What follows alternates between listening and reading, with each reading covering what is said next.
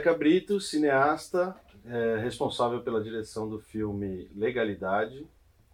É, você também fez o roteiro do filme. Junto com o Leonardo Garcia, Léo Garcia. Divido o roteiro com ele. Conta um pouquinho pra gente do que se trata o filme, como, como vocês pensaram ele. Pois então, Vitor, a situação é a seguinte. É, eu quando fui fazer cinema, é, sempre tive muito apoio assim dos meus pais. Assim, desde a primeira câmera eu ganhei quando eu tinha 12 anos, me deram de presente de aniversário uma câmera e eu comecei a fazer cinema. E quando eu resolvi escolher uma profissão, que é escolher uma faculdade, digamos assim, eu escolhi fazer audiovisual e mais ou menos nessa época meu pai me disse assim, olha, vai fazer cinema, um dia tu tem que contar uma história chamada Legalidade. Um episódio que aconteceu aqui no estado. Eu sou gaúcho, né? Nasci numa cidade chamada Bagé, no interior do Rio Grande do Sul, que tem alguns personagens históricos que dessa dessa história contemporânea assim, bem interessantes, contraditórios, como por exemplo, o déspota absolutista sanguinário que que implementou a tortura no Brasil, Emílio Médici.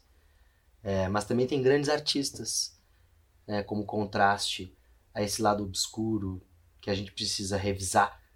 Apontar quantos homens, quantas mulheres, quantas famílias foram prejudicadas por conta dos seus atos, é, quantas pessoas morreram, e ele precisaria historicamente encontrar esse lugar na história, é, por ter sido responsável, em última instância, por essas mortes e por esses exílios e por tanta coisa ruim que aconteceu no Brasil durante tanto tempo.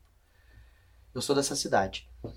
Então, eu acho que quando a gente convive com contrastes, porque eu convivo também com grandes artistas da minha cidade.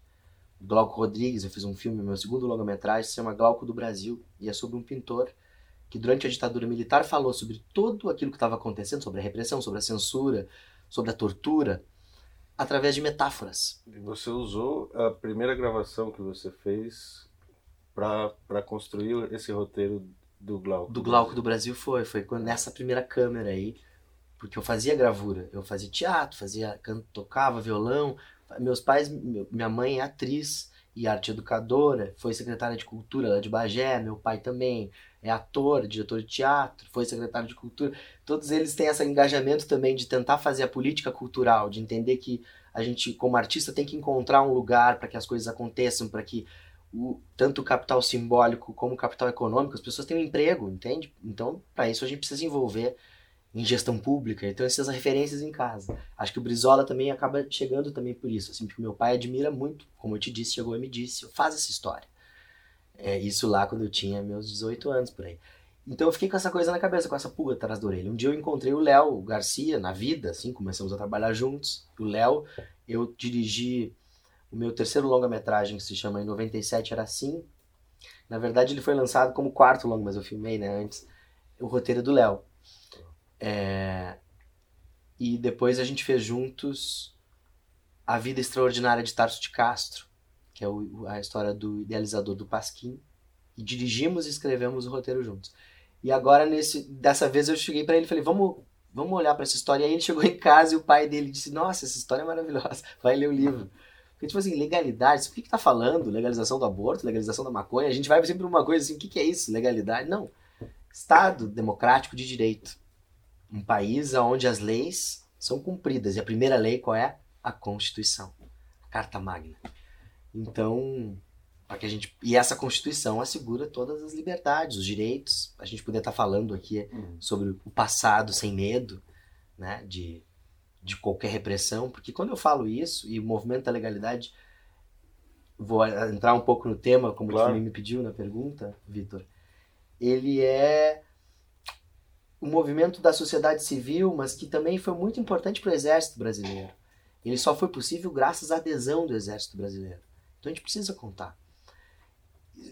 Porque você pensa um momento histórico onde de repente o dirigente toma uma decisão errada, digamos, a cúpula das Forças Armadas toma uma decisão equivocada de, de, de driblar a Constituição, de querer romper, violar a Constituição, de tentar impedir que o vice-presidente fosse eleito, porque o que acontece ali é a renúncia do presidente Jânio Quadros em agosto de 61, e por lei, quem deveria assumir era o vice-presidente. Que na época também era eleito, né? É também eram eleições separadas. Era um momento em que a democracia tinha essa, essa, né, esse jogo.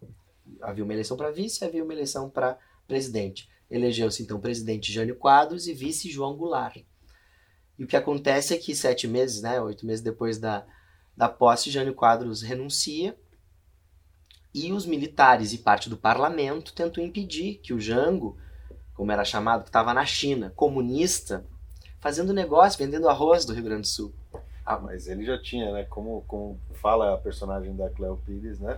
Ele já tinha dado 100% de aumento para o trabalhador, já tinha uma É, mas certa... no momento onde o Getúlio constitui a, a espinha dorsal desse país, do Sim. que a gente vive hoje, né? Se a gente tem uma economia que é uma das maiores do mundo, é graças a o presidente Getúlio Vargas, ou o ditador, quer queiram os revisionistas dizerem, durante o período ele foi realmente um ditador, depois ele se elegeu pelo voto democrático, mas um homem que construiu as principais ah, instituições nacionais hoje. Se a gente tem, por exemplo, a Petrobras, se a gente tem a exploração do petróleo, é graças a essas iniciativas. Se a gente tem é, esse pensamento da cultura nacional ou das culturas nacionais, é graças ali à Rádio Nacional, que vai dar uma unidade de nação dentro da diversidade. Isso é muito importante, porque ele tinha esse entendimento também. Tu não pode aplicar uma ideia única, isso é o Brasil, o Brasil tem que ser assim, o Brasil tem que, tem que ler o Antigo Testamento. Não, o Brasil é tudo isso. O Brasil é o Antigo Testamento, mas ele também é, em igualdade, a cultura, a tradição Yorubá-Nagô. Em igualdade, o budismo, o, o, o, Bom, todas as religiões, porque é um país que existe graças ao sincretismo religioso. E a beleza do Brasil é esse encontro, a pluralidade, não só na religião, como na cultura, como nas confluências étnicas, né? Nós somos o, o país onde tudo se encontrou, sem nenhuma agressão, sem nenhuma, sem nenhum preconceito. Existe sim, claro, a gente tem que trabalhar a questão das desigualdades sociais e das desigualdades culturais, das desigualdades da, também do nosso, do nosso processo de colonização. Sim, existe. A gente tem uma chaga muito grande com, com a colonização africana a ser resolvida ainda. A gente tem um problema de equidade que tem que ser trabalhado no Brasil. Com os indígenas a mesma coisa. Mas a gente é esse país maravilhoso e acho que a gente tem que ressignificar o patriotismo nesse momento histórico graças à diversidade cultural. Graças à matriz africana e à matriz indígena. Graças à, à, à matriz indígena, que tem 2, 20, 30, quantos mil anos aqui nesse território. Então, é de cultura oral, ou seja, de uma cultura que está presente. E aí, através dessa memória familiar, porque também eu estou falando de cultura oral, eu chego à memória familiar. Me chega a história do legalidade que não havia sido contada. Em que momento foi isso? Em que momento histórico contemporâneo, ou seja, em que ano mais ou menos É, se deu a ideia projeto mesmo, assim, bom, ficou aquela palavra na cabeça e quando? Fui fazer cinema, papapá. Em 2011, eu chego pro Léo Garcia e digo, Léo, a gente, vamos ler esse livro aqui? Ele comprou um livro, eu falei do tema, ele baixou o livro, mandou baixar. A gente descobriu que tinha alguns livros de autores interessantes, o Marcum, o Juremir Machado, o Flávio Tavares, tinham algumas pessoas, outros historiadores aqui que não me recordo, mas fantásticos, também tinha um que o Brizola gostava muito, que agora não está me vindo na memória. E, então a gente juntou, foi buscar essa bibliografia, foi, buscamos dissertações de mestrado, tese de doutorado, é, entrevistamos é, testemunhas oculares da, da legalidade, o Carlos Bastos, que era um jornalista que estava lá dentro, entrevistamos o próprio Flávio Tavares, que tem dois livros que a gente cita no final nos créditos, a gente fez questão de colocar bibliografia, porque tudo que está ali na boca dos personagens vem dessa bibliografia. É um processo de pesquisa histórica, de olhar para um passado com muito distanciamento, por isso a gente se atreveu a contar essa história, porque eu não me atreveria a contar uma história sobre um fato contemporâneo, porque, como eu tenho defendido o filme, a história brasileira ela é muito maniqueísta. A gente tem um herói criado da noite para o dia e a gente tem invenções constantes da, da realidade. Então a gente tem que ter muito cuidado, tem que se distanciar para ver aquilo era real mesmo ou aquilo era uma fake news, que eu não gosto dessa palavra, porque eu acho que a gente, por que, que notícia falsa, gente? Hum. Por que, que a gente, eles não usam nenhuma palavra em, em português, nem em tupi-guarani, no idioma deles, a gente usa, a gente é muito colonizado em tudo. Fake news do caramba, notícia falsa. Então, é, Tô dizendo tudo isso para chegar na legalidade, porque e era esse acontece esse episódio histórico aí dessa renúncia. E aí a gente tem essa coisa meio também que esse país que é meio uma telenovela, onde as coisas vão se misturando, assim. A gente tem um governador que é cunhado do vice-presidente. Uhum.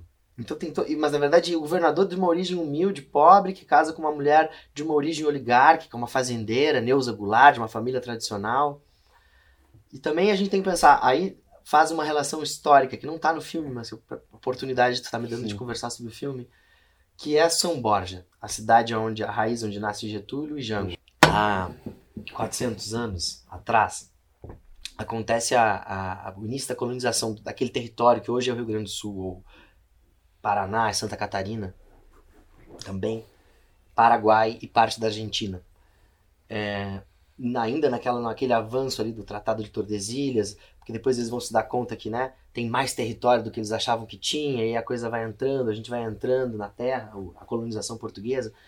Mas lá nesse território, chamado Grande Paraguai, é, acontece uma epopeia, uma, como é que eu vou dizer, uma utopia, não, não foi utopia porque foi realidade, porque durou 150 anos, que é o processo de encontro da cultura espanhola, jesuítica, com a cultura guarani, através das missões jesuíticas. né? Então, o, o que hoje é o estado do Rio Grande do Sul começa, digamos assim, começa não, porque já tinha toda a cultura guarani ali, mas esse encontro que resulta no que a gente entende como Brasil hoje, é, começa com a chegada do espanhol e não do português. E, e o espanhol, primeiro ele entrou pelo, pelo Rio da Prata e foi até Assunción, e lá a Companhia de Jesus se espalha e, e funda 30 povoados, 30 povos. Hoje esses 30 povoados, ou as ruínas desses 30 povoados, estão divididas. No Brasil tem sete, a gente conhece a história. Os sete povos das missões. Uhum. Na verdade, é os sete povos que ficaram do lado do Brasil depois da divisão geopolítica. Na verdade, eram 30 povos das missões. Parte está no Paraguai, parte está na Argentina. Uma faixinha de terra que é o Paraguai, aliás, uma faixinha de terra que é a Argentina, e o Paraguai, o sul do Paraguai. Bom, um desses 30 povoados se chamava São Borja. Rio Grande do Sul, São Nicolau, São Miguel, São Luís Gonzaga, Santo Ângelo, São João Batista, São Borja. O que hoje é o estado do Rio Grande do Sul. São Borja ficou para o Brasil, né, com essa divisão depois, com, com o fim das, da- das missões. Bom, mas durante 150 anos, e quando eu digo assim, o que aconteceu? Quando teve a guerra jesuítica, os sete povos foram expulsos desse território. Porque o que acontece? Aí vem o português, vem o Tratado de Laguna e, e a coroa troca. Troca Laguna por Colônia do Sacramento. Colônia do Sacramento era uma colônia portuguesa e Laguna era uma colônia espanhola. Laguna. Uhum. E aí se trocam, porque interessava para a Espanha ficar lá mais perto do Rio da Prata, para a coroa, né? Para quem estava Claro. ali vivendo não foi bom, porque tiveram, imagina, toda uma comunidade que é expulsa da noite pro dia, de ambos os lugares. Uhum. Laguna é a terra da Anitta Garibaldi. Também vai ser super importante para o Rio Grande do Sul, para o Brasil. Libertadora é, dos oprimidos. E para a Itália, ela, a rainha da Itália também, o pessoal ama ela. Que eu estava te falando mesmo? São Borja. São Borja. São Borja. Bom, nesse território existiam esses 30 povoados, existia um, te- um deles chamava São Borja. Bom, no Brasil, no que hoje é o Brasil tem sete, acontece essa guerra ah, com o Tratado de Madrid. Tratado de Madrid. Antes tinha o Tratado de Tordesilhas, aí veio o Tratado de Madrid que expulsa quem morava ali em, em Laguna e diz: vocês vão morar agora lá em Colônia do Sacramento e vocês lá de Colônia do Sacramento vão morar aqui em Laguna. E isso que está no meio aqui agora é português. Aí exército de Portugal e Espanha se juntam para expulsar tudo que fosse. Porque tem um, ah, os, os jesuítas, parte dos jesuítas tentam convencer os indígenas a, a mudar, cruzar o rio Uruguai e ir para o que é hoje a Argentina, e eles se recusam. Eles resolvem ficar nesse território. E, e aí vem a Guerra Guaranítica, onde historicamente é o único momento onde o exército português e espanhol se juntam para destruir povos indígenas que viviam numa utopia, porque eles viviam numa sociedade onde todos trabalhavam um dia para si, na terra, ou com o gado, ou com as artes, porque tinham, faziam, eram luthiers, eram artistas, vendiam obras de arte para a Europa inteira, violinos, iam né, para a Itália, para Roma, para toda parte do mundo. É, e, além de ter, de ter esse trabalho, eles estudavam dos 7 aos 14 anos de idade. Meninos e meninas. Isso em 1606, a partir de 1606 até 1750. Então aquele terri... bom, e a reforma agrária. Quando eu digo que um dia eles trabalhavam para si e no outro dia eles trabalhavam para a comunidade, significa dividir tudo que se tem para que não haja desigualdade social. Não existiam pobres, não tinham mendigos. Todo mundo estudava. Todo mundo tinha direito aos livros. Desses 30 povoados, cada um tinha uma característica. Um era mais voltado às artes, outro era mais voltado às ciências astronômicas. San, eh, San Cosme Damian estudava e mandava os tratados astro, sobre os astros para o mundo todo. As pessoas se baseavam naquilo, porque era alta ciência. O momento onde a ciência e a arte caminhavam muito lado a lado. É pensar que esses 30 povoados só existiram porque existia água naqueles lugares. Uhum. É, e aí, o que, que acontece? A domesticação da natureza. Você vai, você vai ver lá em São Miguel das Missões, hoje, nas ruínas, você procura ver a fonte. Até hoje está lá três anjinhos barrocos, ou seja, a arte, barroco, barroco jesuítico, guarani, porque foi feito pela mão indígena, então as características são indígenas, vertendo água, ou seja, a natureza foi domesticada, se criou uma civilização a partir dali. Desses sete povos com a guerra guaranítica que estavam lá de cá, todos tinham que ser expulsos. Porém, São Borja resolve ficar fora da guerra. E dizer assim, não, vamos, vamos embora daqui, ou a gente, de repente, a gente faz um, tenta fazer alguma coisa, mas não vamos brigar com eles, porque a gente já tá aqui, na, porque o São Borja era o único que estava na beira d'água. Os outros estavam mais para dentro do continente. E não entra na guerra. Então não é, não é destruída. Eles, a, a, a cidade que existe hoje em São Borja, ela, ela, não, ela não virou ruína, ela está embaixo. A ruína está embaixo da cidade. A cidade foi os novos colonizadores foram chegando e foram. Os padres foram embora. Uhum. Se desestruturou, a, a, porque a própria companhia acaba de Jesus. O Papa distingue ela. Ela tá, fica tão forte, tão ameaçadora ao, ao próprio Papa, que ele acaba a companhia. Depois ela volta, né? Sim. Bom, mas o que acontece é que São Borja não, não morre. São Borja segue existindo. E São Borja é a questão principal. Dos 30 povos, era a capital jurídica e política. Se, todo, se algum tinha uma característica, São Borja, era a característica dela era o jurídico e político. Então, quando o Brizola, em 61, ou o Jango, em 62, vai fazer a reforma agrária no Brasil, ou vai começar um processo de procurar por que está improdutivo e como é que a gente vence a desigualdade distribuindo terra, comprando, o próprio governo pagando. Brizola faz a reforma agrária primeiro na fazenda dele. Ele pega uma das fazendas, a mulher dele tinha duas, três, ele pega uma delas e ele doa, para dar o exemplo moral. Que não é nada comunista. Os Estados Unidos fez isso no Japão, não, tô te falando. na Europa. Em... A Igreja Católica fez isso. As pessoas juram Cristo aí. Jesus Cristo falou sobre isso. Vamos falar sobre a Bíblia então. É. Isso está na Bíblia. Isso está na Bíblia. Isso foi praticado, era a Bíblia. A Bíblia sendo praticada, mas lida, não a Bíblia resumida, que tira lá os, a, a farra que Jó faz com as filhas. Não. Não essa Bíblia. Não essa Bíblia que poupa as festas nababescas de rei Salomão. Não essa Bíblia. A Bíblia real, lida, praticada. O Segundo Testamento, não o Antigo Testamento, né? Soturno. Mas o Segundo Testamento. Tá lá Jesus Cristo. Então é tá a, a fim da desigualdade social. Vinde a minhas criancinhas, vamos dar escola para essa gente. Vamos fazer as pessoas terem as mesmas oportunidades. Então, tô te dizendo que São Borja dá Getúlio para o Brasil. Essas não são por acaso. Não são. Tem um processo histórico. Vamos ser um pouco mais cientes. Que a gente é ignorante, mas no bom sentido, por ignorar. Por fazerem que a gente ignore, por um processo de colonização que a gente ainda vive. A gente precisa se descolonizar. Né? A lição do Brizola é essa principal. Vamos olhar para o que a gente é, vamos tentar entender a beleza disso aqui. Você disse para mim que começou o projeto lá em 2011. O momento em que o filme é lançado é um momento histórico bem peculiar do nosso país, né? A gente tem como presidente um, um sujeito que não tem o menor problema em falar aquilo que até pouco tempo atrás era crime, né? De, um sujeito que já deu entrevista claramente racista, homofóbica, mandou metralha, disse que metralharia os seus oponentes políticos.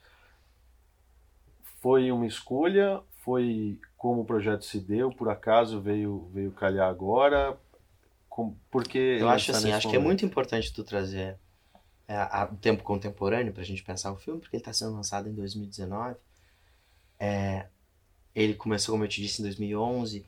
E o que, que, que aconteceu? Se alguma coisa, vou chegar lá no que tu quer, mas se alguma coisa foi investida no filme, foi em pesquisa. Então a gente ficou cinco anos pesquisando, trabalhando, trabalhando o roteiro.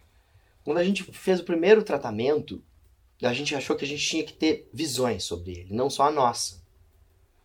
Porque o nosso trabalho, primeiro, como eu te disse, foi juntar tudo que tudo, todas as visões bibliográficas, papapá, entrevistar. Entrevistamos o Carlos Araújo, por exemplo, foi um guerrilheiro que, que lutou, pegou em armas contra a ditadura militar, tentando trazer a democracia de volta, né? Hoje a gente tem um jogo democrático, a democracia está aí. O presidente é eleito. Uhum. Essa soberania do voto tem que ser respeitada. Mas ela tem que ser respeitada porque diz a Constituição, e a Constituição diz outras coisas também. Diz que a liberdade de imprensa tem que ser respeitada, diz que a liberdade de criação artística tem que ser respeitada, diz que os direitos humanos têm que ser respeitados e trabalhados como prioridade numa sociedade que busca a civilização e não a barbárie. Então é disso que a gente está falando. Disso. Qualquer semelhança que o filme possa ter com a realidade contemporânea diz mais sobre a realidade contemporânea do que sobre o filme. O filme é um olhar sobre o passado. Passados mais de 50 anos. Só fiz esse filme porque tinha distanciamento histórico.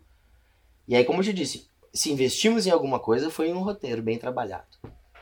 Porque acho que as pessoas às vezes fazem muita pirotecnia, gastam com é, reconstituição 3D, não sei o quê, e isso custa caro.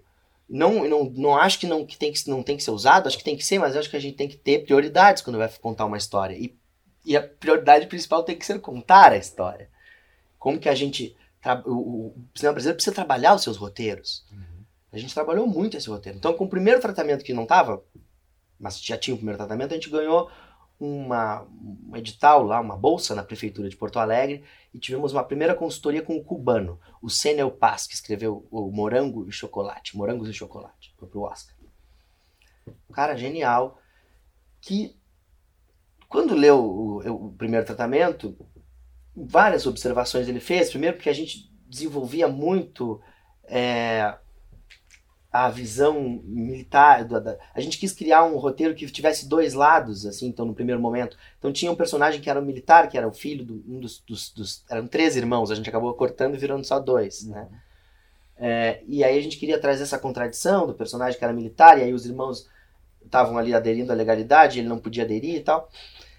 E o Senna nos disse uma coisa: olha, tem uma coisa de vocês tentarem uma certa imparcialidade, de querer esconder o que vocês estão a mensagem que vocês têm aqui. Pensem, reflitam sobre isso. E a outra coisa que ele nos disse foi: isso aqui é interessante, mas tem um diálogo com a América Latina que vocês têm que olhar com mais atenção. Ficou aquela pulga atrás da orelha. Bom, mas aí a gente entendeu também uma coisa que o Jean-Claude Bernardet, que é um, um guru pra gente, sempre diz que cada personagem é um discurso, cada e a gente tem que entender isso. Não dá para dizer, ah, ah, não, eu não, não, quis dizer isso, ah, eu quis ser imparcial. Não, a gente tem pensamento. A gente foi estudou para ter pensamento, para cada um ter uma opinião e as opiniões diferentes convivem numa sociedade democrática. Não é para todo mundo pensar igual. Se todo mundo pensa igual, a gente vai acabar pastando. Já falaram sobre isso filósofos há muitos mil anos atrás. Então, há dois mil anos a gente tem um processo de civilização, a gente vai voltar à Idade Média? O que, que é? Não, né? A gente tá, passou já em 1500, a gente já se deu conta que não, que não dava.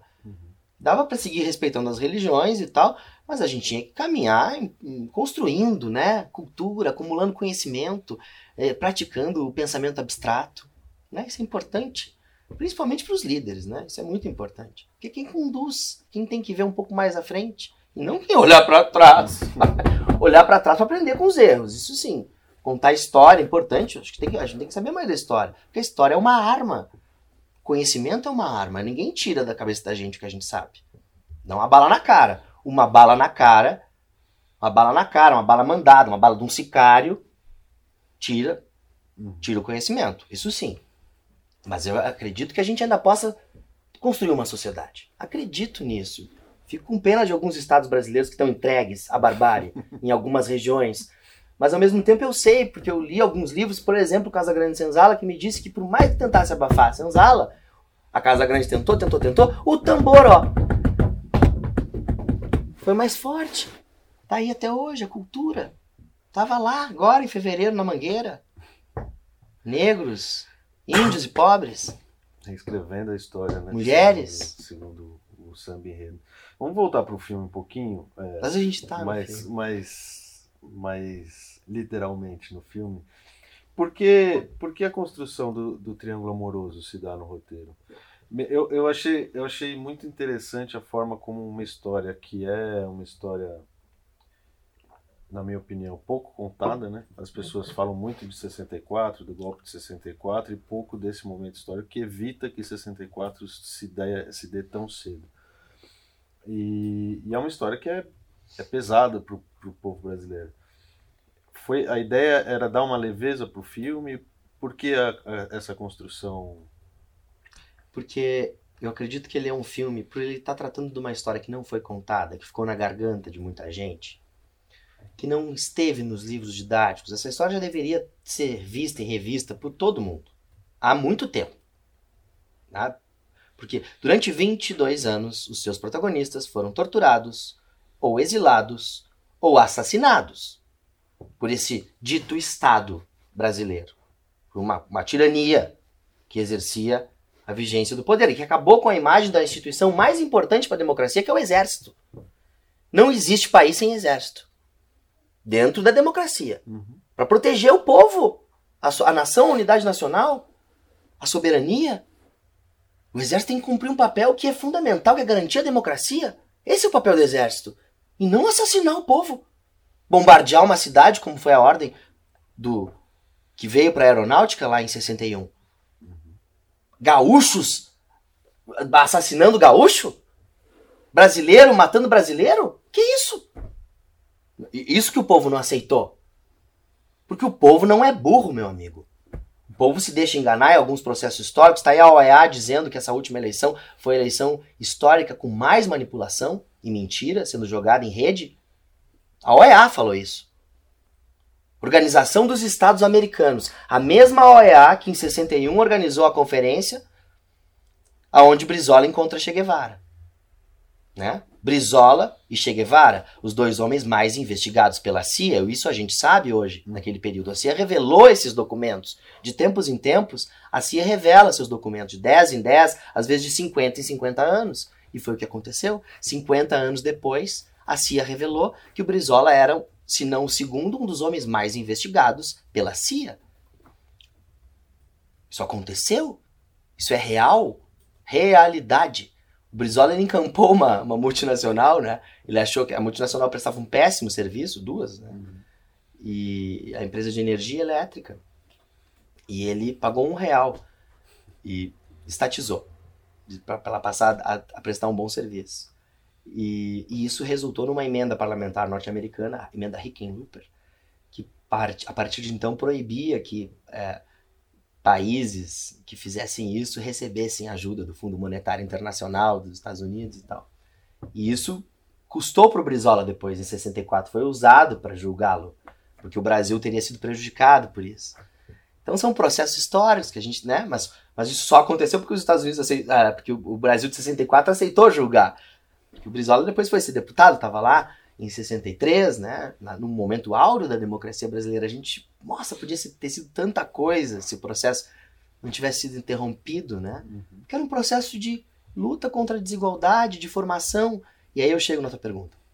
Alfabetização popular. Por isso, o triângulo amoroso. Alfabetização popular. O Brasil precisa entender que cultura funciona para o povo brasileiro. E a cultura, qual é a cultura popular? É- qual é a cultura? Tem as culturas regionais que são riquíssimas. O Maranhão tem o Bumba Meu Boi, maravilhoso. Mas tem a cultura de massa. Que tá aí, que a gente não pode dizer que não existe. Tá? A televisão são concessões públicas. Cultura de massa. A Cleo, a Letícia Sabatella, signos, simbologias da nossa cultura. Se te distancia e olha para o passado. A Carmen Miranda. Pessoas que estavam ali sendo consumidas, sendo influencers. Ah, Que momento de colonização absurda que a gente vive. É... Podcast. Mas as coisas são assim. Também não posso ficar brigando com set de filmagem, coisas que existem. Vamos estar no vocabulário, vamos incorporar. Também é cultura, tá? Faz parte. É uma cultura global, globalizada. Tem que entender também, não dá pra ser radical. Mas tem que ter consciência. Não dá pra fingir que as coisas são, ah, tá, tá. E perguntar qual é a palavra em tupi ou a palavra em português que está sendo usada lá. É só isso que eu quero saber. Porque eu acho que o soft power tem que ser usado para os dois lados. Claro. Eu adoro a cultura norte-americana. Eu escuto jazz. Adoro. Adoro. Mas eu sei que eles também gostam de música brasileira. Eu fui para Nova York e vi música brasileira. Bom, diz a cultura popular. O, as artes plásticas fazem isso. O Andy Warhol pega a Marilyn Monroe e bota lá. Né? O Glauco Rodrigues, que eu fiz, faz isso. O Gershman pega o brega e traz para as artes plásticas. No cinema a gente tem um certo preconceito com a cultura popular. E a novela, a teledramaturgia, são elementos da cultura popular. Então trazer o triângulo amoroso, o personagem que escuda atrás da porta, uma fala do outro, são signos, são simbologias, são clichês que a gente opera, ressignifica e, e traz junto a cultura erudita para elevar esse clichê. Então, pensar a cultura como um pássaro de duas asas, a erudita e a popular com as duas, esse pássaro decola. E chega na maioria das pessoas. Porque eu poderia fazer um filme só político, centrado uhum. no porão do palácio. Poderia, poderia ser um ótimo filme. Só que esse filme tem um, um objetivo, não é esse. É um objetivo que é alfabetização popular. Contar uma história para quem? Para o povo brasileiro. Tá certo. Obrigado. Obrigado.